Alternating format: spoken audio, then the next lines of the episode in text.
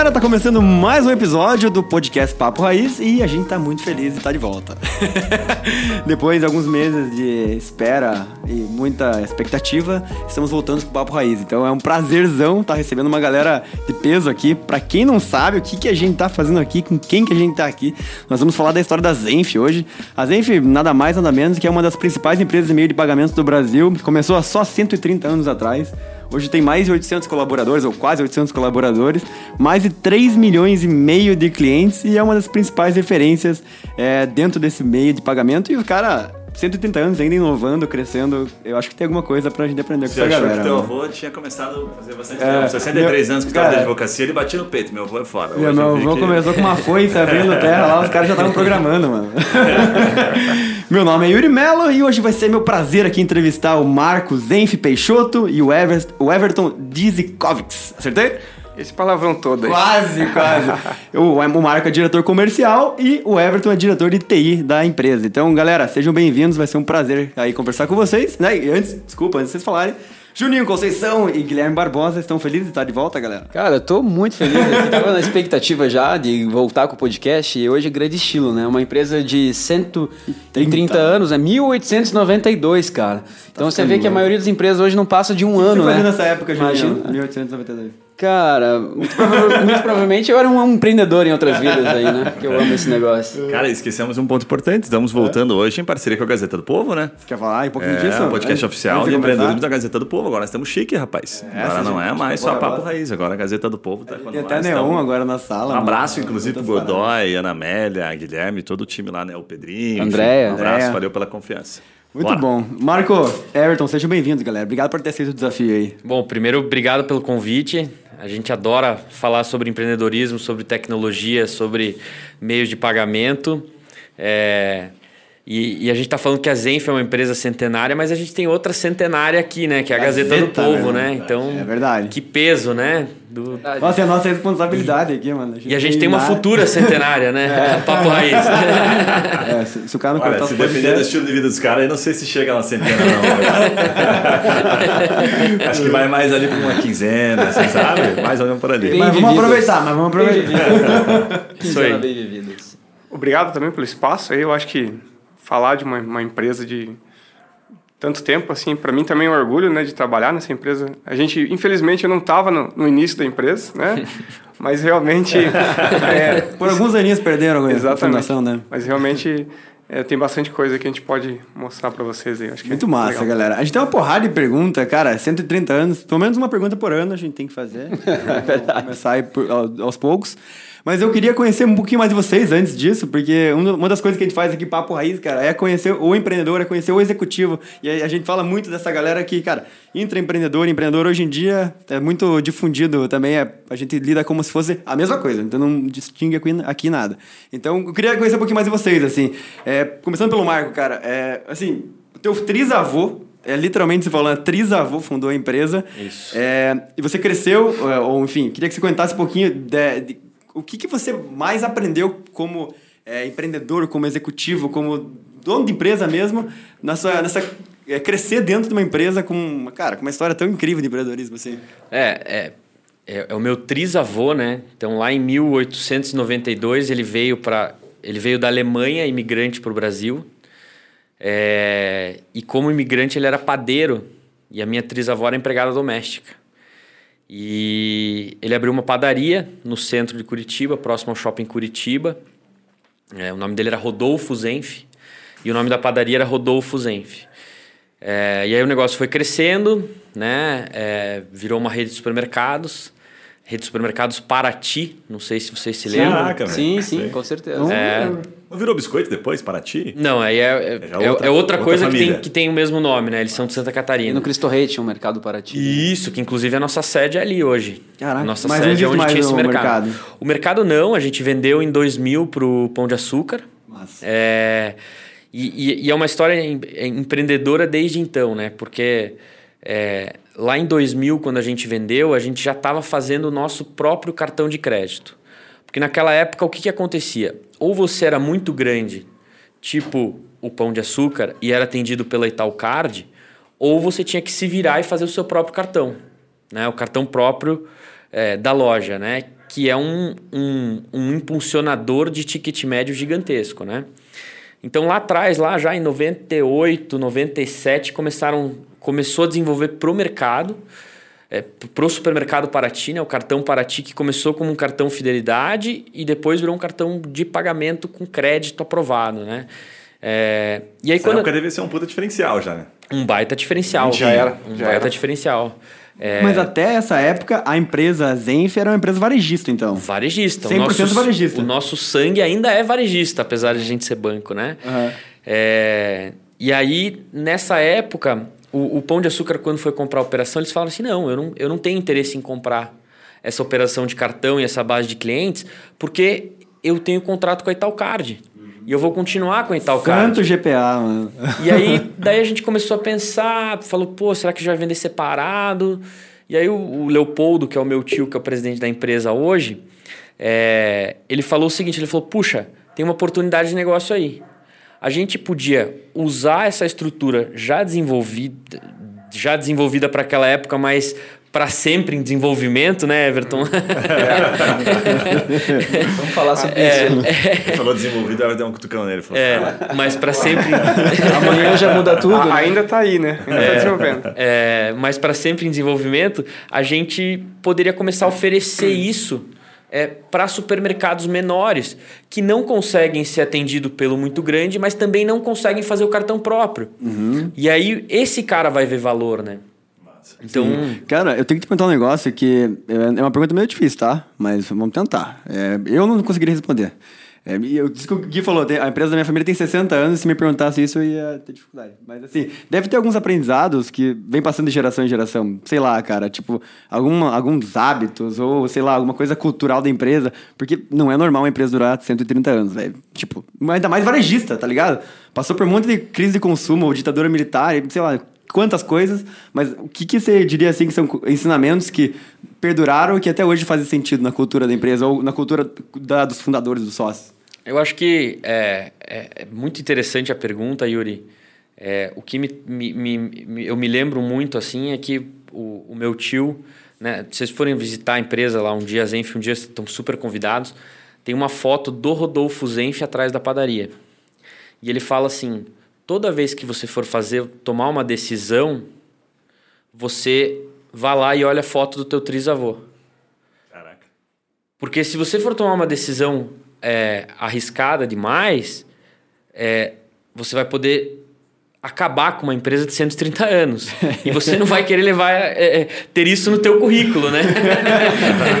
a gente tá na quinta geração, né? Então, pressão boa. E, e- e aí, desculpe o palavreado, mas eles falam assim: se você fizer uma cagada, faça uma cagada que você mesmo consiga se limpar. Caraca, boa. Boa, hein? Né? Cara, muito boa essa, hein? É, e, Então, como, e como característica, eu acho que, de, que eu vejo, é, as gerações estão lá. As gerações estão lá. Ou seja, é, o Marco estava em processo de transição. Na, na- quando né, o, o avô estava ali deixando mais o, o negócio, teve a transição. Então, é bastante interessante quando você vê essa, essa questão do, do empreendedorismo aí, as pessoas fazendo parte da, das gerações. Então, você vê as gerações lá dentro. Eu, todo esse tempo que eu passei lá, as gerações estavam lá dentro. Seja, Cara, e, e- e deixa eu entender uma coisa, Everton. Você, é, me brifaram, tá? Eu quero que você explique essa história um pouco melhor, mas que você teve, você saiu, montou um próprio, uma tua própria empresa. Eu queria que vocês comentassem um pouco desse teu momento e também, assim, como, que, que você trouxe para dentro da empresa, hoje como diretor da empresa, Sim. dessa vivência, tipo, quais foram os principais aprendizados que você, na hora que você voltou para dentro e como é que foi essa história? Tá, é com, com 16 anos eu eu estava trabalhando com TI já, né, com desenvolvimento de sistemas. E aí meus pais não sabiam, né, não entendiam isso direito. Naquela época TI era um negócio meio absurdo, né? E eu resolvi querer, naquela época eu queria ter uma empresa. Eu queria porque eu queria ter uma empresa, mas eu não tinha Ele dinheiro. passava cabo, né? Fazia rede, né? Fazia Isso rede. aí, né? Fazia rede. Cara, como dava É, pau as era redes, rede. né? Vender computador. Meu Deus, é isso. Era o né? negócio, era vender computador. Computador, computador. Vendia as placas separadas. Só que eu não tinha dinheiro. O que, que eu fiz? Comecei a vender Natura, Avon, essas coisas, né? Para conseguir dinheiro. E aí eu comecei a pegar esse dinheiro e investir aí em... é, fechei com uma empresa que vendia é, computadores, então eu comprava deles e revendia, né? Ficava fazendo esse, esse processo.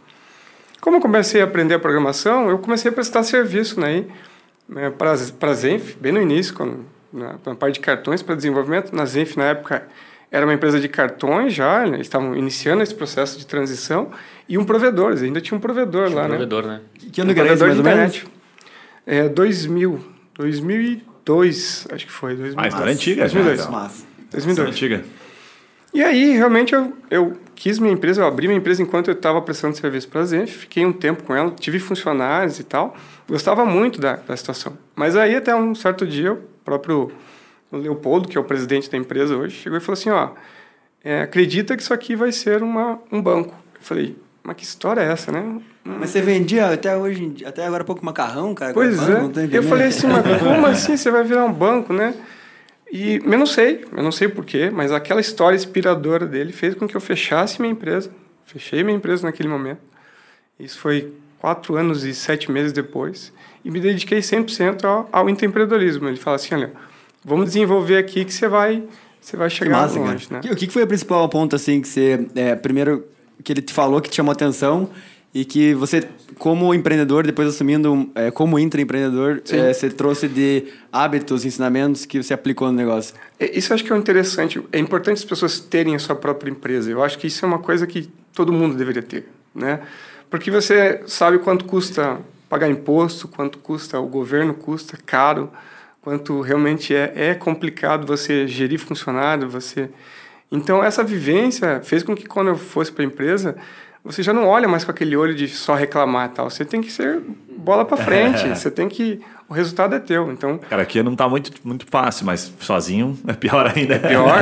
Não, ser empreendedor é, é uma, é uma situação realmente complicada. Então, esse ensinamento de achar que a empresa é minha, no dia seguinte, eu acho que foi o que, o que, Bem mais, que mais me fez e fez eu ficar todo esse tempo aí, né? Cara, deixa eu perguntar um negócio, é, só para dar um contexto de big numbers que a gente acaba sempre passando, né? Quantas pessoas tem hoje na empresa? E quantos tinham, por exemplo, quando você chegou? Como é que é a distribuição hoje interna? Assim, tipo, quantas pessoas tem no TI? Uma empresa né, com tanta eu acho gente? que, na época, se não me engano, eu devia ter mais ou menos umas 20 pessoas, eu acho. 20? No total, né? No É, isso total, 15 anos atrás, é, mais ou menos?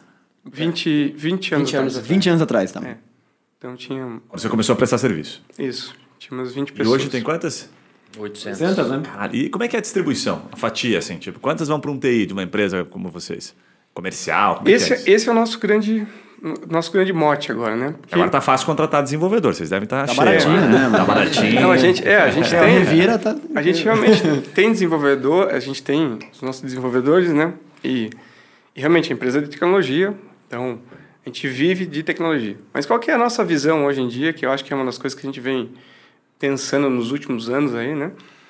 Que é fazer a TI, na verdade, não mais depender da TI, mas sim fazer a TI eh, ser distribuída para as empresas, porque pe- pela empresa, né, pelos colaboradores, porque se tinha muita visão assim que a pessoa que desenvolve é aquela pessoa nerd que tem que estudar bastante e tal, só que hoje em dia a programação, se vocês olharem, a programação facilitou muitas coisas. Então, se tem muito software pronto, se tem muito aí, a gente faz muito uso de RPA, que são robôs. O pessoal da Nextcom estava aqui, eles estavam falando para vocês, né, de, Aham. de, de automação, de, de WhatsApp. Então, isso aí, uma pessoa, por exemplo, qualquer pessoa da empresa pode executar isso. E é o que a gente está fazendo hoje. Hoje a gente está distribuindo a TI para dentro das áreas. Tá? Uma é pessoa que, gente tem, tá um, que tem um- uma facilidade maior, desculpa interromper, uma facilidade maior em Excel, que vai bem no Excel, você já começa a olhar aquela pessoa com uma habilidade é, é, maior para fazer, para usar a TI sem ser da TI, né? Para fazer TI sem ser da, da, da TI, né? Você vai descentralizar pra caramba e Isso. evita esse caos que a gente tá vivendo, que é contratar desenvolvedor, mercado caríssimo, né? Que a gente não sabe pra onde vai caminhar isso aí, mas tá todo mundo dizendo que isso é- Exatamente. Não, bicho você, tá vê que, você vê que é maluco, né? Porque a- às vezes a gente, como empresa pequena, pensa assim, cara, preciso de um desenvolvedor, vou automatizar tudo, eu vou criar código próprio, eu vou já automatizar tudo. Vê uma empresa de 800 funcionários desse tamanho falando, cara, não, às vezes eu quero só fazer o mais simples e aí mesmo assim eu tenho que fazer o que funciona e não vou investir a mais do que o mínimo pra, pra funcionar, né? Isso é, Não, muito é, não, maluco. vale, não vale desenvolver situações hoje do zero é muito caro, né? Fazer as coisas é muito caro. E hoje, por exemplo, a gente, o RPA, que é os robôs, processo de automatizar processos humanizados, tem duas vantagens. Uma que você tira aquele trabalho que nenhum funcionário quer fazer, que é aquele trabalho repetitivo, né? E, o RPA hoje, dentro da Zenf, foi tocado pela área de atendimento. Foi por pessoas que não tinham relação nenhuma com tecnologia. Né? Como é que funciona isso na prática? Só pra entender, é, o RPA é um- faz essa integração ou ele... RPA, o que uma pessoa, um, um- um- operador pode executar, digita a senha, seleciona uma tela, digita um dado, pega um dado de um lugar. Aquele processo que dá para ser é repetitivo e qualquer um pode fazer, né? Assim, se dá uma instrução para uma pessoa, deixa ela ali, ela vai ter produtividade, você pode passar para um robô executar. Hoje, a gente tem umas ferramentas como, por exemplo, a, WDG, que é da IBM, né? Que hoje a gente utiliza essa. É uma das ferramentas aí que a gente está colocando dentro da empresa. Sem passar por programador nenhum. Não, a gente já hoje tem mais ou menos o que o robô faz hoje. A gente, a gente tem uma meta de janeiro até agora, só para você ter uma ideia, a gente já economizou o trabalho de seis pessoas, só com os robôs que foram feitos de janeiro Caraca. até agora. Assim, e se diz assim, é, qualquer área pode automatizar o processo, independente de falar com a área de TI, porque isso não é um procedimento... Não fala com o TI. Caraca, que animal isso aí, cara. Pois é, é. Falar um negócio desse. E aí o que acontece? Por exemplo, como que eu calculo isso? Eu executo, meço a pessoa executando um ser humano, fazendo aquele trabalho, depois eu coloco o robô e quanto tempo eu, eu reduzo. Então, e uma pergunta assim... Os dois para competir, quem ficar por último vai de embora. É, Mas a pergunta que eu ia fazer é exatamente nesse sentido, velho. Porque... Chegar por último perde. Isso que eu ia perguntar, é, quanto, como é que vocês é, controlam a, a, a conversa interna para a cultura da, cultura da empresa não parecer que isso substitui a, o funcionário. Tipo assim, deve ter um, um, discurso motivacional que você faz lá no começo, falando, cara, isso aqui vai aumentar a tua produtividade, vai crescer mais rápido. Legal. Ou não, isso... Legal, como é que é a cultura desse Maravilhosa. Sentido? Fica tranquilo, cara, você não... Ó, o robô... Ó, vou cara, o robô não é tão rápido assim que você vai ganhar dele. Não. É, pior que minha preocupação no início foi essa, é. foi essa situação, mas o que, que a gente fez? A gente já foi para o próximo desafio, tá? Então, o que, que acontece? Nesse mesmo momento que essas pessoas, entre aspas, estão ficando sem trabalho, né, sem essa situação, a gente começou a implementar agora uma maneira de entregar números para as pessoas através de ferramentas como Power BI, por exemplo, dando Power BI de novo não para TI, para pessoas, entre aspas, Só explica comum. o que, é o Power BI, como é que Power funciona. BI é uma ferramenta, é, é, vamos dizer assim, o Excel com, com muitas melhorias. É para fazer BI, para fazer BI, para fazer análise de análise dados. De dados. Então, é, basicamente, o que a gente está tentando fazer é colocar para o colaborador final a capacidade de analisar dados. O que, que ele vai fazer com isso? Pô, o, o Marco, quando muitas vezes ele está lá é, procurando dados e tudo mais, ele enxerga possibilidades de negócio. Então, a gente tem várias situações de possibilidades de negócio, de redução de custo, de novos negócios. O que a gente quer fazer é que esse colaborador tenha a capacidade de encontrar, através dos dados, novas formas de negócio, novas formas de rentabilizar, novas formas de, de, de realmente de usar aquela informação e transformar, trazer novos a, negócios. A argumentação por uma negociação, né?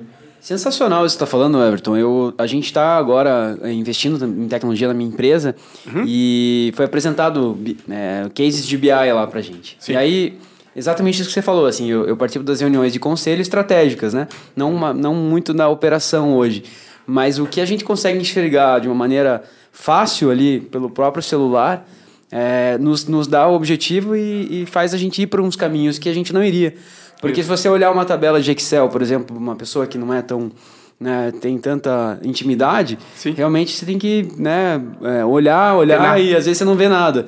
E, e, essa facilidade de enxergar ali os números de uma forma é, mais fácil, eu acho que isso impulsiona Agora, o empreendedor. Eu fiquei com uma curiosidade aqui, cara. Assim, é, na teoria, eu sei que porra, é bacana e tal, mas na prática todo mundo faz isso ou sempre tem os caras que são mais. Porque quando você fala de dados ali, de BI, você fala, pô, tem um cara que é bom em matemática, que tem mais familiaridade com números. Como é que é? No processo de, de contratação, você já pega um cara que tem um pouco de familiaridade, na hora de pegar o cara para trabalhar com os dados? Como é que é, escolhe é isso? Que existe a área de BI hoje, existe uma área que só contrata profissionais específicos para isso, mas ah. essa ação que eu estou falando é a ação que a gente está tentando utilizar. Ah. Essas equipes que estão ficando, que a gente está tirando o trabalho manual, através do RPA, se tira o trabalho manual, e dando uma nova ferramenta e dando um novo sentido para o trabalho dela, entende? Então, assim, vai ter pessoas que não se adaptam, ok, a gente vai colocar elas em atividades que, que vão se adaptar a isso.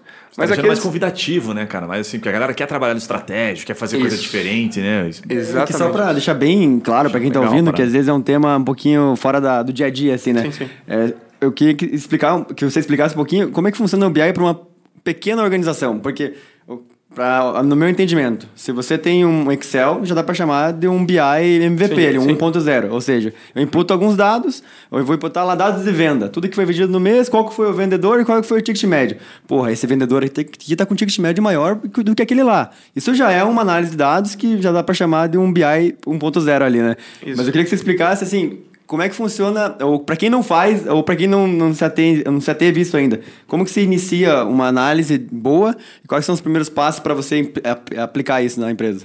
Eu acho que assim, é, se o cara for muito bom de Excel, ele vai chegar num resultado muito próximo do Power BI, tá? A única questão é que ele vai levar muito mais tempo. E quando ele precisar imputar mais dados e mais dados e mais dados, toda vez que ele coloca mais dados, ele vai ter que fazer o trabalho praticamente de novo, né?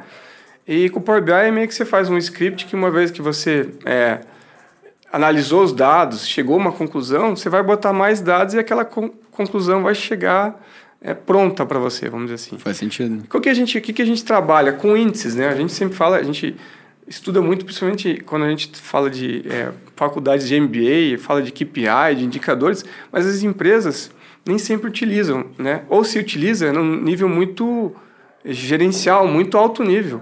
Você não vê pessoas, por exemplo, usando in- é, indicadores em áreas de, de operação. E deveria, e deveria. Deveria, vou dar um exemplo bem simples. A gente tem lá é, é, recarga de celular, que é um, é um dos produtos que a gente tem dentro do nosso, do nosso core, dentro do utilização dentro do nosso aplicativo. É, e aí, qual que foi a, o índice, qual que é o índice de sucesso que a gente está tendo nessa recarga de celular? Será que não tem algum cliente que a gente não lançou uma tela nova e começou a ficar ruim a, a experiência do cliente? Como a gente mede isso? Antigamente se media como? Tinha um atendimento telefônico, alguém ligava e reclamava, ó, o- a recarga de celular não está funcionando. Hoje em dia ninguém liga, vocês não ligam para reclamar, vocês simplesmente param de usar. E é esse parar de usar que é o Power BI Muito fácil, né? vai nos dar essa força de ou ficar observando essa qualidade de serviço. Eu acho que hoje, olhar pela qualidade de serviço, qualquer negócio hoje, é a, é a chave. Até na área comercial, imagino que você consiga ter uma. O que, que na prática, você no dia a dia você consegue analisar de dados, assim? Quando você para para analisar, ou tipo, com o teu time, assim. Você lembra as principais conclusões, Marco, que você já teve que tomar, assim, Muitas. baseado em dados? Ou as mais, as mais recentes que você lembra, assim? teve, cara? uma, teve uma que a gente tomou até faz, faz umas duas semanas, é, que a gente não tinha uma informação com o Power BI, é, um- uma pessoa leiga, né, uma pessoa comum, né, não TI, né? Não técnica É, não técnica, conseguiu buscar essa informação num banco de dados, trazer isso para uma tela de Power BI, a gente conseguiu ver o share, o market share de um tipo de operações é, dentro é, do, do total. A gente olhando esse share, é, a gente via que é, é, ia precisar ser feito um investimento, né, não barato, né, um investimento caro, né, é, enfim, é que tem coisas que eu não, não Não posso é- falar, mas, eu- mas enfim, Ele tá fazendo conta, É, né? tô- Ele tá fazendo conta. Tava quase. Pega uma cachaça lá, por favor. Tava quase. Tava quase contando, por favor. Vamos pra, pra festa aqui pra ver tudo. Mas enfim, é, a gente teria que fazer um investimento elevado para continuar tendo aquela operação com qualidade, mas a gente viu que o share que aquela empresa tinha era tão pequeno que a gente nunca teria payback desse investimento. Caraca. Então, Nunca mesmo, assim. tipo, Nunca, nunca, não, nunca. nunca, nunca. Nem que se batesse todos os É, o indicadores. share era. O, o- o payback era nove anos e meio. Caraca. É nunca. né? É, sim, tem tanta coisa que você pode É, fazer. É, então. Que loucura, cara.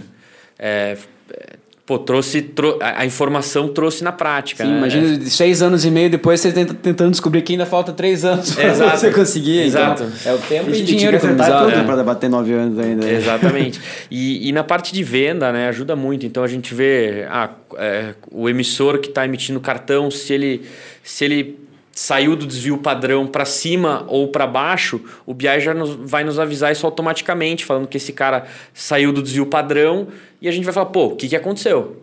Se é para cima, vamos entender e replicar. Se é para baixo, vamos ver o que está acontecendo. E aí você chega em. Ah, porque a promotora pegou Covid, porque o. Sabe? É, mas, mas você é, consegue visualizar é, o que está fora do padrão é, e encontrar um diagnóstico e fazer um plano Você de vê as ação. bandeiras amarelas ali, ó. Isso aqui Exatamente. tem uma coisa, É. vou ter que olhar E aqui. as verdes também, né? Cara, As verdes. o, e o, as verdes também. o BI, assim, eu acho que é como se fosse o Waze de hoje em dia e, e antigamente o pessoal ia pro mapa, Yuri. Né? Tinha um, eu- alugava-se um GPS para usar os carros. Garmin, assim. né? Garmin. Garmin. É, e veja como é E injusto, hoje tem né? um Waze agora aí, né? Que é o É, BI. faz sentido. É, e veja como é injusto, né? A gente fala que os colaboradores eles têm que ser maduros, que eles têm que se autogerenciar, mas a gente não dá dados para eles, ou seja, não dá informação, como a gente espera que né, a gente tenha maturidade nas equipes. Então, Muito essa, massa. acho que essa visão aí é um pouco dessa maturidade que a gente tem que dar para as equipes. Eu acho que é basicamente isso. Nossa, muito Bem massa. legal. Cara, eu queria que vocês falassem um pouquinho. Eu acho que vocês são muito especialistas nisso, porque transformação digital é o tema. Tipo assim, cara, é, varejista que virou em banco, que virou empresa de tecnologia, que está se transformando o dia inteiro. É, a gente fala muito de transformação digital, acho que ficou muito mainstream esse tema, assim, transformação digital. Mas na prática, assim, cara, é, como que você implementa estratégias para transformação digital, estrategicamente falando? Até a gente viu que no meio da pandemia vocês foram o primeiro ou o único, não sei, a lançar pagamento por reconhecimento facial. Então, assim, vocês estão constantemente se transformando e recriando o negócio, mas falando para empresas em geral, cara, quais são, como que você faz para você conseguir entrar numa transformação real digital e ter conseguir fazer essas pivotagens tão grandes numa empresa assim, centenária? Cara, esse negócio de pagamento por reconhecimento facial é um perigo isso aí, hein, cara. Tô pensando aqui, o cara tá dormindo lá, a mulher com o telefone, pega o telefone, bota na cara do caboclo ali, fala, tapar, o cara... Cara, seu não, não. É, Acabou o controle, velho. medo do Guilherme. Por- Por isso que você bota o digital do dedão faz tempo, né, mano? Tá louco, cara. O dedão no pé dele que é digital pra liberar É, o celular. atualizar a tecnologia, ele sempre coloca não no celular. Tudo que é atualizar, ele bota não. Ele tem medo da. Aceitar os cookies? Não. é, legal. É, é, eu achei interessante a pergunta, é, mas eu acho que é, a gente sempre gosta de tocar na causa e, e na raiz, e a gente vê que a transformação digital e o digital e a tecnologia, eles são o meio e eles não são o fim. Né? O fim é o relacionamento. Se você for para um varejista e perguntar o porquê que ele está com a Zenf, é claro, nossa tecnologia é muito boa, mas ele vai responder que é por causa do relacionamento. É porque a gente tem atendimento, porque quando deu um problema, sábado, 9 horas da noite, a gente deu um jeito de atender. Porque ele tem. É, é o relacionamento. E, e, e para o nosso pessoal, para o nosso pessoal, eu digo para os nossos colaboradores, a gente tem um propósito muito forte. Né? É, e, e eu acho que sem um propósito, a gente não tem uma transformação digital de qualidade. Né? O nosso propósito é aprovar crédito em cinco minutos num supermercado. Pô, a gente aprovar crédito em cinco minutos no supermercado, a gente está fazendo uma família ser alimentada. A gente está fazendo uma família que ia gastar 100 reais e comer polenta, comprar uma carne, comprar um frango. Ao mesmo tempo que a gente está é, é, é, é, dando a possibilidade de renda para essa família, né, né, de consumo, a gente está aumentando o ticket médio do varejista. E a gente aumentando a venda desse varejista, é, ele vai conseguir abrir mais uma loja e contratar mais pessoas. Né? E, e, e a gente fazendo tudo isso para o pessoa física e para o varejista, a gente vai conseguir crescer, perpetuar essa história por mais 130 anos, contratar mais pessoas. É, E É mais o um ciclo, detalhe, né? né? Um ecossistema animal? Esse É um- momento é. um ecossistema top. E tem mais um valor aí que eu aprendi bastante durante a- essa jornada é que a gente tem que se preocupar com o cliente, tá? Então a gente fez muitas ações hoje para não deixar com que o cliente se endivide. Isso é, é- é interessantíssimo, tá? Então muitas ações que se visava lucro, bastante lucro, foram simplesmente deixadas de lado porque realmente se pensar em não endividar o cliente, porque Cara, tá tem uma falando- curiosidade isso aí que você, você tava Muito falando legal, no cara. começo. Talvez, aliás, para quem não, não conhece Zenf, né, que vocês podem colocar melhor, mas a gente brincou no começo aqui nos bastidores, falou, ah, mas é, qual que é o foco, né? C, D, E, F, G, todo mundo que, né? Porque até acho que no AB tem bastante gente brigando, né? Classe Vocês social, devem ter, né? obviamente, alguns concorrentes que brigam nessas classes, mas eu queria te perguntar o seguinte: é, quando você foca neste público, a primeira coisa que vem na cabeça, né? Talvez da minha venha isso, mas né, de outras pessoas não. Cara, e aí? Como é que é a inadimplência, tendo em vista a puta pandemia, a crise? Como é que tá isso na prática, assim? E aí você traz esse ponto da inadimplência e fala, puta, calma aí. Como é que tá isso na prática? Porque a gente vê que essa classe é que mais sofre. Sim, Porra, sim. o quilo do tomate, você viu como tá com o quilo do tomate, velho? Tá caro pra caramba. Aí o cara, o cara, Caro. hoje o cara pega o crédito pra comprar um quilo de tomate. Mas brincadeira à parte, como é que tá isso na prática? A gente utiliza, é, a gente, ao longo desse tempo, a gente teve bastante pessoas que nos ajudaram aí com behavior score, que são cálculos de comportamento, né, que são behavior de comportamental. Então a gente aprendeu bastante com especialistas que nos ensinaram de fora e hoje a gente vem replicando essa mesma situação. Então o que acontece é, é que a gente é, entra no mercado, sabe que vai tomar um certo prejuízo durante um, um pouco, um período pequeno de tempo, mas sabe que depois a gente vai ter dados e vai conseguir manter a inadimplência. Então a gente cresce de uma maneira orgânica, é, é um crescimento orgânico. Então você não vai ver, por exemplo, a Zenf falando assim, nós vamos expandir para o Brasil inteiro amanhã. Não vai acontecer isso. Isso vai ser assim muito é, é muito planejado essas situações para que justamente tenha um cálculo muito correto entre você segurar a inadimplência. Então, é, o nosso vice-presidente lá, inclusive, Belzac, ele tem, cuida muito dessa questão aí, realmente tem os números muito na, na, na muito cuidados, números muito é, precisos em relação a sempre gente, vamos segurar um pouco expansões ou não, vamos expandir. Então, é, é, esse cuidado está na hora de conceder o crédito. Não adianta falar agora quando a economia já está é, esquisita, não adianta você falar depois. Depois já não, não adianta. Então, quando a economia está muito aquecida, coisa parecida, a gente não se emociona demais no sentido, vamos dar crédito para todo mundo. Né? Então, eu acho que essa maneira orgânica ela tem que ser contínua. Então, hoje, o que a gente mantém, a gente consegue manter nossa inadimplência aí sob controle, vamos dizer assim, né? É porque a gente realmente está concedendo crédito de uma maneira é, cautelosa, tá? Cara, eu queria entender até a visão de vocês de mercado, assim, porque quando você fala de transformação digital, é, vocês estão dentro, assim, da economia do bairro, né? A economia, tipo, aquela, aquela economia, assim, é, dia a dia, mais informal e tudo mais. E até trazendo uma referência aqui, né? Eu lembro atrás, quando foi para lançar o Pix e tudo mais, e começou, na verdade, o pagamento por aproximação do celular... É, Falava-se muito, cara, a China é, pulou o cartão de crédito porque o comércio local deles já era via QR Code há assim, muito tempo, né? É, só que quando você olha para talvez a economia brasileira, o varejista super local, ainda a gente pode falar que está muito atrasado, assim, né? É, como que é a visão de vocês sobre a transformação digital do pequeno varejista dentro da comunidade que está lá no lugar que é classe D e E, por exemplo? A, a, gente lançou o pagamento com QR Code no ano passado. Está é, tá sendo um grande sucesso aí. Eu, eu fui para a China algumas vezes já. E, inclusive, tem uma história interessante, mudando o assunto, que é, em 2019 aqui estava bombando aquelas bicicletas e patinetes que ficavam na rua. Yellow, green. Yellow, green, enfim. É, quando eu fui para a China em 2015 as bicicletas de lá já estavam velhas. Uhum. você via as bicicletas velhas na rua, os patinetes velhos, porque eles realmente estão à frente, né? E, e, quando você tem lá 2 bilhões de pessoas é, num país do tamanho do Brasil, territorialmente, você tem diversos desafios de mobilidade, é, de pagamento, de formalização, né? A informalidade é muito forte, tem, enfim, diversas outras questões de higiene lá, é muito mais complicado.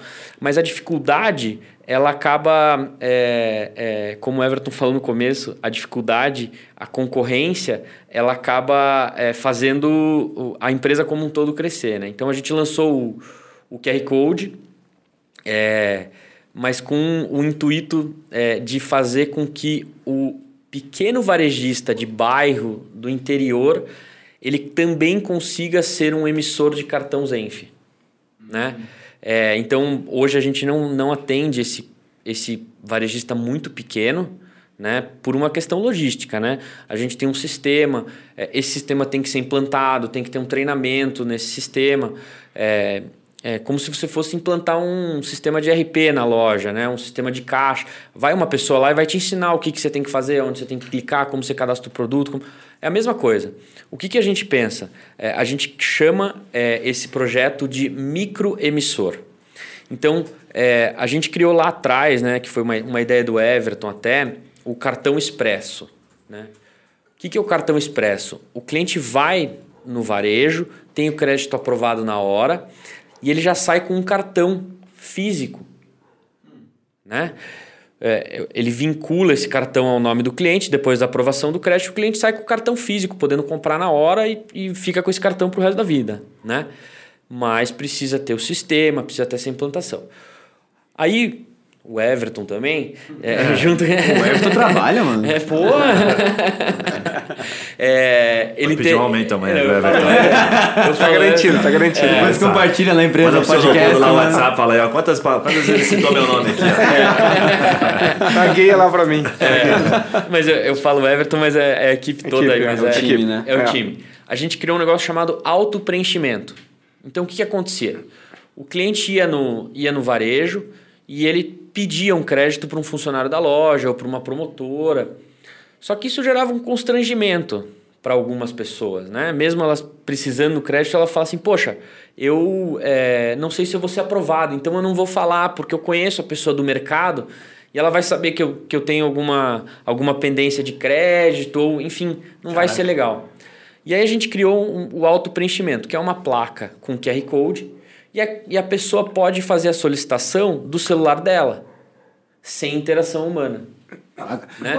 Mas isso é bem recente que você conseguiu trazer essa, essa cultura do QR Code para classes mais, mais é, simples. É, esse já tem uns 4, 5 anos. Ah, não, cara, funciona faz tempo já. É, mas é, não é, como ó, meio ó, de pagamento ainda, né? Eu vou chegar no meio de pagamento. Esse é, é como para solicitação do crédito. Como cadastro, a gente chegou até a fazer um design thinking lá antes de para ter certeza que o negócio ia pegar e, e realmente hum, a gente viu que esse constrangimento aí era um dos pontos chaves aí, sabe? Então... O que vocês fizeram na prática? Vocês juntaram uma porrada de cliente e fizeram uma, uma, uma pesquisa? Como, como é que foi essa decisão exatamente? Não, foi um, foi um design thinking é, mesmo. Né? É, aquele, aquele processo que você fica cinco dias, Explica um que é o pessoal é da funciona. Google, né?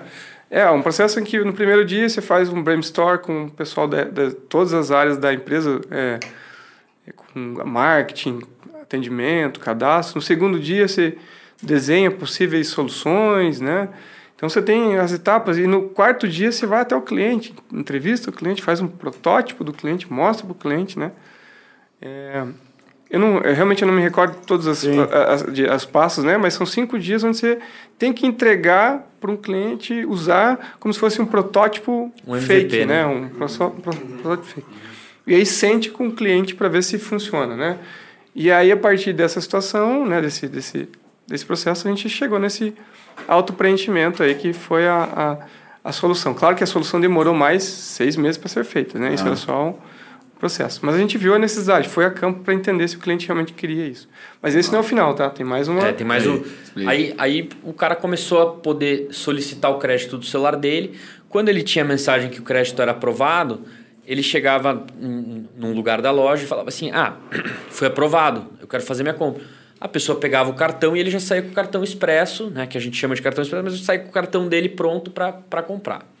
Beleza. Impresso já se diz, né? O cartão Isso, o cartão dele. Cartão legal. dele. Isso, o nome do lojista, bandeira Zenf, sai com senha, com segurança, enfim. Top. Acesso ao aplicativo. É, aí, beleza. Legal, mas eu continuo atendendo só o grande. Porque eu não tenho como fazer um, um lote de cartão para o varejista pequenininho fazer essa implantação, né? Aí o que, que a gente chegou? Pô, ano passado entrou o pagamento via QR Code. Então que o, o, cliente ele pode entrar no aplicativo sem o cartão e pagar por QR Code, né? Igual o, nosso concorrente verde, é que eu não vou fazer propaganda para é. falar. Né? Não, nem falar. É, é, nem pensei em ninguém. O quê? e aí, e aí é, pô, a gente tem a solicitação do crédito por auto-preenchimento, e a gente tem a compra por QR Code. Se a gente tem a compra por QR Code, ele não vai precisar mais do cartão expresso, porque ele consegue fazer a compra por QR Code. Então a gente está lançando agora, daqui um. É, 17, de, deadline, 17 deadline. de maio. É, 17 deadline de maio. aqui, é. ao vivo. Ó, ao vivo não. não dia mesmo? Que dia mesmo? 17 de maio, eu acho, ou 18 de maio, é, que vai entrar esse projeto de microemissor que o cliente pequenininho, pensa lá numa cidade do interior do Paraná que tenha 5 mil habitantes, né, que fica longe de todos os lugares que a gente tem atendimento. Esse cliente ele vai poder ter uma placa na loja para o cliente, esse varejista vai poder ter uma placa na loja para o cliente dele solicitar o cartão, ter o crédito aprovado na hora e fazer a primeira compra via QR Code. Da hora. Né? E aí você vê valor de fato, porque esse cliente, esse varejista, ele é um varejista que ele, que ele, é, é, é ele, ele tem uma loja do tamanho dessa salinha, sim, sim. né? Que fecha para almoço. Com certeza. Que quem, que quem, é, que quem é o atendente é a dona. Né? É, e você começa a agregar valor, porque aí para esse cliente, é, é, esse, é, essa cidade do interior, às vezes ela não tem nenhuma agência da Caixa Econômica. Certeza. Né? E fomenta todo aquele ecossistema que você falou, né? Pra fomenta mais, todo aquele ter- ecossistema. vai você vai aumentar o ticket médio da dona bizantina, do, da lojinha. A gente Você vai continua dar o no varejo. crédito. Ou seja, a gente continua fazendo. Tirar a E o- a raiz é o varejo. varejo ali, né? É. o Pix pra vocês é um concorrente ou um aliado de alguma Não, a forma? gente faz Pix, faz Pix recebedor, Pix saque, Pix troco, porque a gente se posiciona como é, um banco do varejo. Né? Integrador, que o cara, do jeito que o cara quiser pagar, você vai colocar. E- Essa é a ideia. Cara, eu anotei um negócio Da aqui hora. que é meio, é meio bobo, assim, mas pode ser que, que cara, Não, a gente tá vendo provavelmente é muita bobo. coisa, assim, sabe? Ah, Bitcoin, NFT, tem um monte de. Sabe aquelas coisas mirabolantes agora que estão sendo faladas, né? Na verdade, não tem nada de mirabolante, mas enfim, para vocês é muito simples. O que, que já pegou, o que, que flopou, o que, que é, tipo, sabe aquela coisa falando, olha, a gente tá olhando isso aqui. Para onde que a gente tá olhando como meio de pagamento, além do Pix, que, puta, tá todo mundo utilizando? O Gui tem um grande amigo dele que queria fazer maquininha de cartão de crédito via Bitcoin, né, Gui? Já pode falar o nome da Não, pessoa? não. Ah, já dá pra falar, tá até preso, né? Não. é, o cara não vai escutar, ele tá preso, mas. é, Não, não era amigo, não. Mas a gente escutou disso de um cara que era um golpe e tudo mais. Foi bem legal. Não, que o cara criou Não, um banco Bitcoin aqui, dá pra falar, o cara Sim. tá preso mesmo. E aí a gente foi lá com esse projeto. O cara vai sair, Aí mano? o papo é raiz, então não tem problema. E aí o que acontece? Ele tá cheio de processo, ele não vai processar nós. Tem que tomar cuidado com as coisas dele. E cara, a gente foi lá com esse vamos- projeto ah, que ele queria viabilizar. E a gente levou essa ideia pra Sim. ele. Foi muito legal. Isso faz uns 6, 7 anos. Ele falou, cara, vamos colocar. O Tudo cara isso. pagar com a maquininha e pagar com o Bitcoin. Hoje, olhando Sim. pra trás, acho uma grande besteira. É flopar legalzaço, assim, sabe? Isso, não acho é. que ia dar certo. Mas e aí? Ó, Na a gente, a gente, a gente já está desenvolvendo né, dentro da nossa, do nosso portfólio para que as pessoas que tiverem conta com a gente no banco tenham a possibilidade de investir em Bitcoin e ou outras ferramentas. Então, a gente vai fazer isso através de um provedor, de um parceiro, né? Não, nós não vamos fazer isso, mas vamos fazer através de um parceiro. Então, a gente vai ter essa possibilidade. A gente, eu acho que, como tem muito investidor fazendo isso, a gente tem que estar na mesma onda. Eu acho que isso é uma das coisas que talvez para o futuro fique a, a situação por N, N situações. Eu acho que falar de Bitcoin e de, de moeda é, baseado né, nessa, nessa tecnologia né? blockchain e dá um, acho que só um, um capítulo inteiro de um, ou vários capítulos aí de um podcast, né? Certeza. É. Mas basicamente assim, eu acho que Os caras são muito polidos, hein, velho? Você vê a gente fala, vai flopar, isso é uma merda. O cara fala, não, a gente tá aqui acompanhando. Mas tem que ter é um equilíbrio. tem que ter equilíbrio. Só falar besteira não dá. É, mas assim, a gente utilizar a blockchain para as estruturas, a gente já pensou na velocidade que a gente precisa hoje não dá. Né? Ou seja, trocar nossa tecnologia hoje não dá, não funciona, né? Por enquanto, ele demora demais um, um processo. Pô, Então, e tem distração pra caramba, né, Everton? Tem o quê? Tem distração pra caramba, né? Tipo, um monte de coisas surgindo e você, pô, como Tem é que vários objetos isso brilhantes isso no meio do caminho. ou não, né, Isso até que eu, que eu, Louco, que né, eu cara? queria perguntar, assim, por curiosidade mesmo, porque o que eu, é, escutando vocês falar, assim, eu entendo que vocês estão sempre pensando em como entregar 100% para os clientes de vocês. É, Isso. esse cliente tem uma demanda, vamos ver se essa demanda a gente consegue resolver. Né? E É, como a que nossa você- gangorra tem dois problemas, né? Um monte de tecnologia saindo, a gente pega ela ou não pega, né? Pega Entra ou não nessa pega. onda ou não entra? Entra ou não entra, Sim, né? E aí, é, aí, eu- até completando a pergunta, como que vocês fazem isso? É uma reunião mensal, semanal, quinzenal, para entender assim, bom, vamos para esse lado, não vamos, para acompanhar essas mudanças, porque elas são muito grandes, né? Então, o que, que você tem que dizer não, né? Porque, obviamente, tem muita coisa que vocês têm que dizer não. E como é que vocês tomam essas, essas decisões hoje dentro do grupo? É um conselho, reunião, estratégia? Como é que funciona? O Marco contou no começo, pô. Chegar lá, olha a foto do trisavô lá e fala. "E aí, mano?" Ele usaria? Bitcoin? Aí o cara volta e fala, não, deixa quieto, eu ia falar um negócio, uma ideia aí, mas deixa quieto. Porque isso, isso que ele falou no começo, assim, até é muito interessante, porque de certa forma é, é uma pressão boa, né? Mas também, se a gente trabalha só nessa na Sim, pressão, não, acredito eu, certeza. a Não gente inova. não erra nunca, mas também não inova, né? Exatamente. Então, se a gente não A está errando, é porque não está inovando, É, né? tem- A gente uma- tem, né, reuniões, mas eu acho que comunicação é tudo. A gente se comunica demais com o pessoal internamente, né? É, a gente tem, tem a reunião matinal, que a gente envolve toda a gestão de coordenação, gerência, diretoria, Todo dia? vice-presidência, todos os dias às 8h45 da manhã. Caramba. Ela vai legal. até às 9 mais ou menos, e a gente basicamente relata problemas, né? Então, é, Começar o dia já com sangue no começar olho. o dia já para resolver os problemas. Então, ah, teve um problema de atendimento, teve um problema no crédito, teve um... Enfim, o que, que a gente fez, o que, que a Começa gente fez chorando. para A, a corrigir. diretoria se reúne ou qual Não, quem tá nessa reunião? Toda a gestão, coordenação, especialista, gerente, diretoria, presidência, tá todo mundo nessa reunião. Aí a gente tem uma vez por semana reunião de portfólio, que aí é uma reunião de diretoria, que aí a gente é, prioriza é, o que, que vai ser feito e o que, que não vai ser feito. E a gente tem mensal uma reunião do conselho. Né? Cara, que legal, hein? Então, é, é Ué, basicamente cara, no isso. dia a dia, eu fiquei curioso, mano. Todo dia, imagina mas, que mas legal. é tipo, é 15 minutos, é rápido, né? Já vi algumas, É, é, tinha 15 aquele minutos. dele, né? Que a gente fala. Isso. Mas daí alguém puxa e fala, ó, o problema de ontem foi isso aqui. Não dá pra todo mundo comentar, né? Tchau. Não, Tem um mediador aí, né? tem- é o vice-presidente, né? O vice-presidente. Nosso vice-presidente é isso que... aqui, o bicho pegou, só pra deixar claro pra vocês. Bom dia, vamos trabalhar. Não, e aí, assim, ah... Mas tem que resolver. O grande que questão é que para Ah, deixar botar a luz nos problemas, para não chegar naquele problema assim, o cliente cancelou com a gente alguma coisa e, e o problema estava se arrastando por três meses, dois meses. Então, a ideia é jogar na, ao vento mesmo, porque alguém tem que sair dali com é meu Cara, problema. Na né? prática, já, tipo, vocês já colhem, você vê o benefício disso. Tipo, se não se fizesse isso hoje, o que teria acontecido? Ah, muita coisa. Várias coisas Muita passado coisa. despercebido. Vários Muito. problemas, sabe? Tipo, Cara, ah, muito putz, legal a é ideia. legal. É. Porque aí tem o problema do corporativismo, né? Legal aí, mano. Tem um problema do corporativismo onde você fala assim, a gente, eu fiz alguma coisa errada, o Marco ficou sabendo, falou, ó Marco, não fala que eu não falo o teu. Ah, então tem um, o problema do corporativismo, né? Isso aqui. Então quando você tem ali a reunião e sabe que é para aquilo e ninguém vai se ofender por estar colocando luz no problema, cria-se uma rotina que sabe que ali tá todo mundo exposto, né? Então, Top Cara, qual, qual que foi o. Sobre, a- sobre o que você comentou da, da foto do bisavô, né? É, pode ficar tranquila, eu corro bastante risco. mas, é, mas é uma história legal, né? Que, que, que ela fala o seguinte: é, o meu pai falou para mim, é, filho, eu prefiro que você é, corte um sinal vermelho no trânsito, é, mas com toda a atenção do mundo, do que você passe um verde sem atenção. Ué.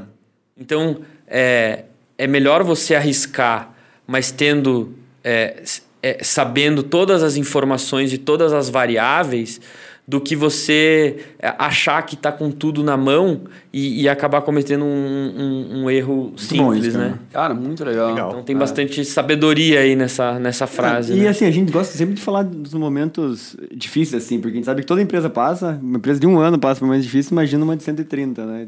Teve um, um momento, assim, que foi o mais difícil da Zenf até hoje, ou, ou algo que foi muito marcante e que trouxe os maiores aprendizados, ou grandes aprendizados, assim? É a pandemia, né? A pandemia foi o a grande pandemia foi um assim, acabou de- de- acabou sendo muito bom, mas quando fechou tudo, a gente teve um problema muito grande, porque é, além de as pessoas perderem o emprego no início, né, e a gente ter um é, sentir isso na inadimplência, a, a maioria das faturas dos cartões são pagas na loja e as lojas estavam fechadas. Caraca. Então foi, foi, um, foi um grande desafio, assim. É, Graças a Deus a gente é bem conservador, por isso a gente está há 130 anos e, e não teve problema, mas é, é, é, não teve problema por, por ser conservador e por agir rápido, Mas O que né? vocês fizeram na hora? É, foi trocado. A gente começou a usar a tecnologia. é, A sorte nossa é que a gente tinha muitas coisas em teste, né? Por exemplo, a parte da fatura, que não era bem um teste, mas ela já estava digital. Então a gente virou esse processo rapidamente para digital, SMS, WhatsApp, né? Mudamos a forma de se comunicar com esse cliente, né? Por exemplo, a telefonia era uma coisa que a gente não tinha. em- em- Então a gente teve que fazer aí é, um varal tecnológico aí para disponibilizar é, atendimento telefônico para essas pessoas em casa, né? O home office a gente testava na TI. A única área que testava home office era a TI, né? Cara, E eu tenho uma curiosidade teste. nessa linha, porque Já tinha um teste, pelo menos. tinha um teste, tinha teste. eu sempre. Pô, pra vocês contarem o segredo. Vocês já contaram mais ou menos. né? Você vai na Render, né? Vai na CA, ali os caras, pô, os caras são chatos, né, mano? Os caras ficam. Já tem o cartão, 10%, não sei o quê. E aí eu sempre imaginei, falei, cara, isso aqui deve dar uma recompra legalzinha, hein, cara? Os caras os caras ficam forçando, né? E essa questão do cara pagar na loja. Não me parece que era só um negócio tipo a pandemia, pô, né? Tivemos que nos adaptar aqui porque a loja estava fechada. Mas é puta estratégico isso, né? O cara paga na loja e compra de novo. Claro. Como é que é essa curiosidade da recompra? aí? Como é que faz pro cara comprar de novo usando o cartão? o limite libera na hora, né?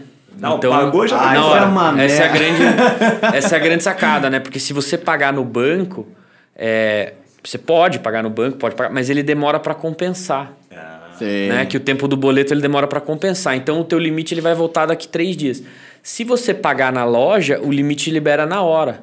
Já pode ele é acabar com o limite na hora. E ele, a- ele, ele vai com o dinheiro na loja, paga e já tem limite para fazer a, a compra nova. E já, Cara, é e já estoura o limite. e Ele, já ele paga o limite e estoura o limite. Claro. Exatamente. Mas Paga uma curiosidade, isso aí fomenta bastante. Fomenta o fluxo em loja, né? Bastante, É. claro. É, então, é assim, hoje, hoje a gente tem um dado assim, né? É, ele aumenta o fluxo em loja. A gente nun- nunca conseguiu contabilizar enquanto aumenta, mas aumenta. É, ele aumenta o ticket médio na primeira compra em 400%. Tá? Isso, isso é dado real.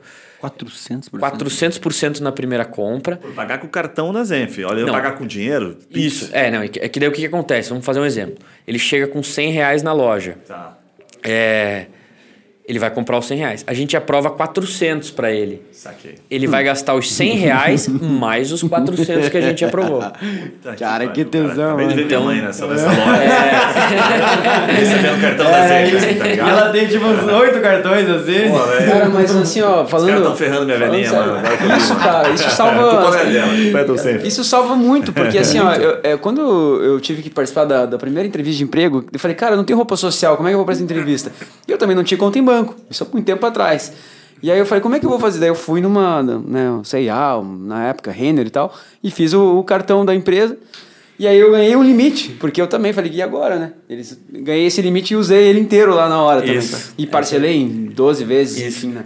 Então isso me salvou, cara, porque como é que eu ia fazer? Pagamento, pagamento em loja, alguns, a gente não tem dados mesmo dessa essa informação, mas alguns clientes falam que 10% de, desse pessoal né, aumenta as vendas dele de- só de quem foi pagar volta no mesmo momento. uma com- Cara, estratégia. mas assim, Mas eu vou falar, só vou fazer um comentário rápido. Eu lembrei de um negócio raiz, cara. É que às vezes o cara nasce numa família tipo o Yuri, assim, nunca teve esse problema. O cara nasce pobre, ver. ele, a, a forma dele, tipo, o truco tem, dele com outro amigo da mesma classe é falar: quanto você tem de limite, mano?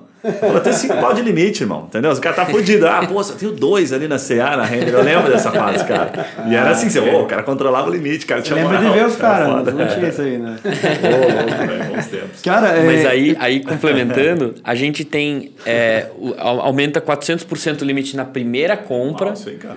Ele é um meio de pagamento que tem um ticket médio 35% superior aos demais meios de pagamento. Então, é, se você pegar o ticket médio do cartão Zenf na loja, o cartão próprio, né? Bandeira Zenf, ele vai ter 35% superior ao dinheiro, ele vai ser 35% superior ao débito, 35% às outras bandeiras de cartão de crédito, porque ele é o que acrescenta. E aí que é feita a mágica para o varejista. Porque a gente aumentando 400 na primeira compra, 35% é, nas compras recorrentes, a gente consegue aumentar o faturamento da loja em 16%. Caraca, só 16 só ainda, por pô, ver, irmão, só, velho. só por começar a emitir o cartão Pô, lá dentro. Já é alto pra caramba, mas pensei até em mais. Não, é, é- eu tô falando Mas de supermercado, total, né? Tô né? falando de supermercado. supermercado, você- é- supermercado é 16%. Cara, 10%. Confecção chega a 40%. É isso que eu ia imaginar. A ficção que é fortíssima. Cara, mas você tá ficando louco, 16% do supermercado, você É muda, muita coisa. muda a realidade, É que- cara. é que às vezes É, parece é pouco, mas o negócio é... cara mesmo. É lucro cara varejo tem. vive de ponto de equilíbrio, né? Total. E 15% acima do ponto de equilíbrio é, é É ter um mês maravilhoso ou um mês... É onde o cara ganha dinheiro. E até assim, pra entender um pouco de visão de futuro de vocês, se encaminhando pro nosso final aqui. Nem parece, deu uma hora. viu? Você- Pois é. A conversa boa é assim, mano. Tem que gravar o segundo com ele. aqui, né? É, vocês, é, nascendo como varejistas, têm esse DNA muito do varejista físico. É, o mercado de e-commerce, mercado de, de, enfim, tudo que está indo para o digital é cada vez maior. Eu queria entender um pouquinho que, como que vocês olham o impacto disso na, na Zenf e como que vocês devem estar também pensando cada vez mais em se aproveitar aí para outras verticais ou enfim, como, vocês olham, por exemplo, quando se fala de classe C, D e E, que isso está muito próximo de digitalização total do mercado, assim, ou muito maior? Tipo, hoje você vê em grandes centros, o cara já não tá, indo, tá parando de fazer mercado. O cara tá comprando dentro do Rappi, dentro do iFood, tá? tem vários aplicativos que estão fazendo isso, né? É, vocês não têm medo disso porque o mercado de vocês está meio blindado por ser uma classe menor, mais simples? Ou não? Eu já tô, eu já tô lá na frente e vocês não sabem. Não, a gente tem medo disso, sim. A gente pensa nisso todos os dias. É, é, nessa mudança de consumo e a gente se adapta a cada dia, né? Então, é, é um desafio maior o online, é, porque no online a gente tem... Enquanto máquinas de cartões aí a gente tem umas 10 ou 12 né, que fazem você tem a Cielo, a rede, enfim... É, é, no mundo digital a gente tem mil gateways de pagamento. Então é um desafio grande a gente ser aceito nesses mil gateways, mas a nossa penetração está aumentando a cada dia. É, a gente se preocupa nisso. Existe uma mudança de comportamento de compra independente da classe social. É, e a gente se prepara para isso todos os dias, é, é, sempre pensando no próximo passo. Né? O banco ele veio pensando no próximo passo. E agora, com o banco, qual será o próximo passo? Hum. Né? É... e o banco, a gente tem esse desafio de levar o banco para o varejista, entregar isso na mão do varejista. Ele utilizar ele como uma ferramenta. Então, é essa que é a ideia, né? A gente montar, montar nossas ferramentas, nos processos, para que o varejista possa se beneficiar desse desse banco. Esse Cara, banco não é para gente. nisso aí, né? Sentindo. Você falando de banco aí, a gente está no momento, pô, os bancos digitais, Nubank, não sei o quê, todo mundo falando disso, e, pô, vocês também estão no game. E aí, cara, assim, tipo, para o consumidor, a gente já pode olhar e falar assim, cara, Itaú, Bradesco, tá fadado a, sabe, a gente vai largando, o cara aceita com facilidade hoje para um outro banco, assim, como é que é o nível de dificuldade? Porque a gente fala o tempo todo aqui de bandeira de cartão, cartão, cartão, cartão, e o banco, né, às vezes acaba. Ele faz parte do estudo, né? Mas como é que é o banco para operar o banco em si? Mudança de comportamento já, estudo já é, não só brasileiro, tá? Tem internacional, tudo que se tem mais de uma conta. Então, hoje, o comportamento do cliente é não ter mais uma conta. Antigamente, você conseguia ser fiel àquele banco, né? Então, por isso que esses bancos, hoje, eles estão muito... próprio Itaú, Bradesco, você, você tinha uma conta e é lá que você ia ficar. Raramente você mudava de conta, até porque era difícil mudar. Então, hoje em dia, o que se vê é contas para fins diferentes. Então, muita gente abre uma conta só para guardar dinheiro para o casamento, ou uma compra para fazer a, a, compra do mês, o, o, supermercado e tal, outra compra para, sei lá. É, uma né? conta para deixar é, Pix pro assaltante. Ah, pior, né? cara, é, é, isso então, tá muito forte. É, então. Você tem algum tipo de dado, o, cara? Porque isso aí tá muito forte, né? Você a gente comprar celular para pegar Pix. É, fraude é um problema, né? Inclusive na, na parte de internet aí, é, o nível de fraude é, é muito grande. Total. Mas a gente. Tem uma curiosidade nisso aí. Quem que paga a conta, velho? Quando dá uma cagada? Depende. Depende de quem grita mais alto. Na grande, maioria, na grande maioria, o mais Vou fraco. Dar um exemplo prático. A gente tava viajando esses dias, pô, os caras compraram no meu cartão oito vezes na loja Nike, assim, sabe? Aí eu uso ela. Aí, pô, o cara tem bom gosto, pelo menos, né? Pô, ah, o cara também. nem eu compro na, na Nike, falei, Lazarento. Aí eu liguei pro banco, mandei, falei pra gerente, cara, cancelou na boa, assim, pelo histórico lá e tal. Mas eu fiquei pensando assim, tipo, cara, é a Nike que paga essa conta? É o Bradesco? Né? É a Elo? Quem que paga a conta, mano? Depende. Depende, Depende do Depende. tipo da fraude. Se for uma fraude onde tem... Onde não foi feitas as devidas validações, tal, de segurança próprio lojista pode, em determinadas situações, arcar. A 90... Mas a grande maioria das vezes é, é, é a operadora. Depende 99%... se, o, produto foi enviado também, né? Ah, entendi. Então, ah, sim. 99% do, dos casos com, quando a gente vende no online acontece isso, eu pago a conta. Porque a gente até entra com uma recorrência lá, né, contra a operadora, e eles colocam em análise e fica em eterna vitalícia análise. Você coloca, ah, entra no sistema para ver como é que tá, análise. É, para então, compras online hoje você tem quem vende online tem que contratar um software específico para comportamento aí. O número de fraudes no Brasil para compras online com cartão, sem cartão, não importa. Né, é gigantesco aí, né? Eu, é, eu, assim, a gente tem lá os, os pacotes, assim, né? Por exemplo, ah, seguro e tal. Só que daí a gente contratou uma empresa para ter menos golpes e ao mesmo tempo essa empresa diminuiu a venda em 30%, porque ela bloqueava todo mundo. Eu falei, pô, não adianta, eu prefiro ter uma perda e continuar vendendo do que né, bloquear, bloquear 100%. Muito bom, galera. Acho que a gente vai ter que se encaminhar para os finalmente aqui, infelizmente. Pô, cara, faltou só uma pergunta importante Faz aqui, a pergunta cara, importante. aqui da, colocaram na pauta, que a gente ficou olhando a pauta, né? É, o tal temos... do Marco, cara, é cantor, velho. É. ele tá, ele tá escolhendo um jogo pra cacete. Pega o violão lá, é. Pega o violão, vê se cara é cantor se procurar, no, se procurar você no Instagram, vai achar com que você... É verdade isso aí, É isso aí. Não, na verdade, é um hobby, né? Ah, para. Eu, eu, vou, eu, vou, eu vou me estender Pô, aqui, então. Aí, não, não, eu, eu, eu sempre gostei de comunicação. Eu, é, eu tô na empresa da família fazem três anos, né? Antes eu tive loja de bijuteria em shopping, tive oito lojas. Eu trabalhei em agência de publicidade, eu fiz economia e um dos meus hobbies era cantar fazia aula de canto, fiz até um abraço para Paola, que é minha professora de canto, que ela pô, deu aula pro Milton Nascimento de canto. Oh, legal. Mas eu não canto, tá mas eu não canto, mas eu não canto também ah, como ele, né? Nivelou agora. Mas, mas, mas, mas é, é, engraçado, né? Você sabe que daí eu cantava e tal, eu tinha loja, aí um, um cara de um restaurante ele falou assim, pô, Marco, você podia, você podia começar a vir cantar aqui. falei, opa, fechou, né? Quanto é que você vai me pagar?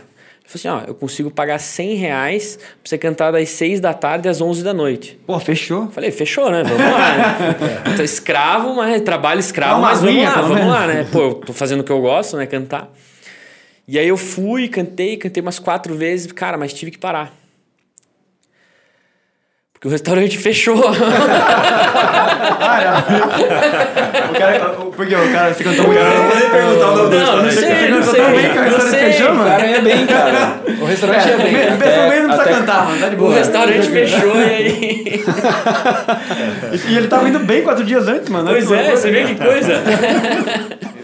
Muito bom, galera. Obrigado pelo tempo de vocês. Parabéns pela história da Zenf, que veio mais 130 anos aí pela frente, né? Vai fazer 130 agora. Vai ter uma festinha, mano? Agora, Vai ter festinha, vamos lá. É? Dia 2 de junho. Cara, Aí, a, a gente é parceiro de vocês agora, né? Ó, isso aí. No seu cartão, Zenf. É, leva seu cartãozinho Zenf, paga na entrada. Só entra se tiver o cartão, Zenf. Boa. Muito bom, galera. Seja- é, sejam sempre bem-vindos aqui. E obrigado pela participação de vocês. Se quiserem, querem deixar uma mensagem final, alguma coisa, falar é que as um pessoas encontram vocês ali, né? Qual que é a melhor forma de interagir com a Zenf, cara? Uma empresa de 130 anos. Tem site uma empresa dessa, cara? Assim, com Como é que o tanto cara site, pede o aumento do. Como é que o cara pede o aumento do limite? Vai pro Everton ou vai pro Marco? Não, isso é com o Everton. O cara vai no LinkedIn, Fica mandar uma força aí, velho. Não, mas a gente tem, tem vários cases aí. Isso que você fala do aumento de limite é muito interessante, né? É, a gente recebeu um comentário no Instagram. Ó, vamos vamos bombar o Instagram agora. Bora. Falando assim: preciso comprar um celular, aumenta meu limite. Passa o CPF. Cara, e, e a gente fez uma reanálise do crédito, conseguiu aprovar o crédito para esse aumento de crédito, a pessoa conseguiu comprar, a- comprar o celular. Cara, que animal, velho. Caraca. Então, a gente é muito aberto, a gente é omnichannel, que é mais uma palavra Ah, bonita aí. É, Bom demais. mas a gente tem Esse um é o canal certo WhatsApp. pedir limite, então. É isso aí. Tá aí, galera. Vai lá no nosso Mas- Insta. Fiz isso com o Benchimol, deu certo.